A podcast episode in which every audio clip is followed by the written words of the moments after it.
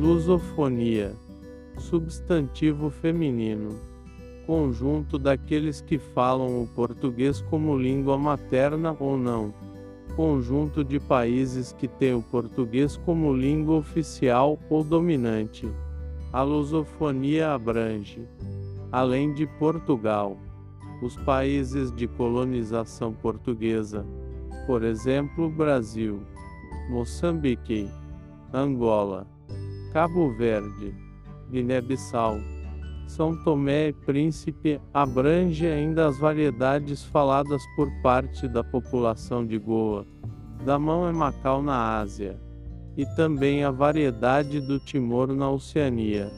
A lusofonia não é reconhecida apenas como um espaço da geografia linguística ou da aprendizagem de uma língua comum, mas, sobretudo, um ambiente de reconhecimento de culturas, políticas e economias com uma identidade comum. Em um ambiente marcado pela globalização, percebe-se crescente interesse da academia por temas subordinados à lusofonia. A lusofonia é uma comunidade imaginada, de caráter transcultural e transnacional tratando-se de um projeto com um passado de cinco séculos.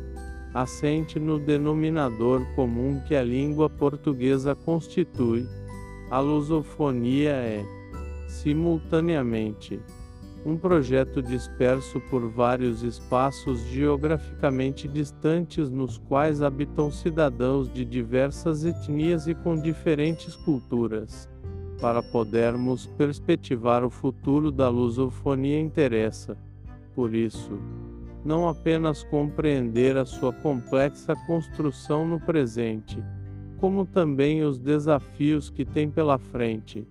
Na ideia de lusofonia joga-se uma luta simbólica pela divisão da comunidade internacional em áreas culturais.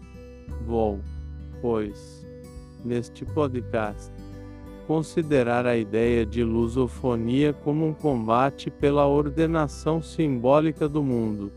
Bourdieu, onde se colocam os problemas de língua hegemônica e de subordinação científica. E sendo tecnológica a condição da época, é o cyberespaço um novo contexto de comunicação. Colocou a possibilidade de a lusofonia se construir. Também, através de websites, de portais eletrônicos, de redes sociais, de repositórios digitais e de museus virtuais.